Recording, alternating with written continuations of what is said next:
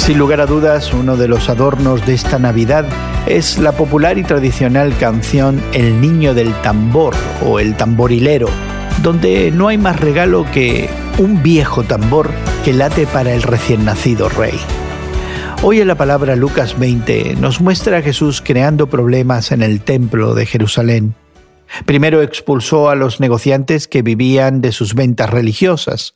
Más tarde regresó a enseñar. Jesús era problemático y los líderes religiosos conspiraban para matarlo porque la gente no se perdía ni una de sus palabras. Así que los principales sacerdotes intentaron sin éxito atraparlo en algún entredicho.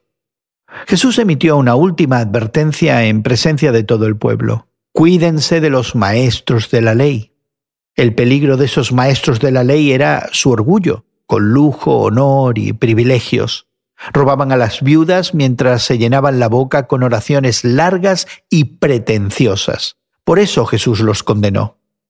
En contraste, Jesús notó que una viuda pobre echó dos moneditas de poco valor en el tesoro del templo. Piensa en el salario mínimo en tu país por una hora de trabajo y divídelo entre doce. Bueno, pues esa sería la cantidad equivalente de la ofrenda de la viuda.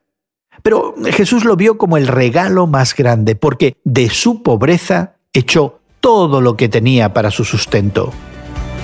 Quiera Dios que en esta Navidad podamos darle a Cristo todo lo que somos y todo lo que tenemos. Feliz Navidad. Hoy en la Palabra es una nueva forma de conocer la Biblia cada día.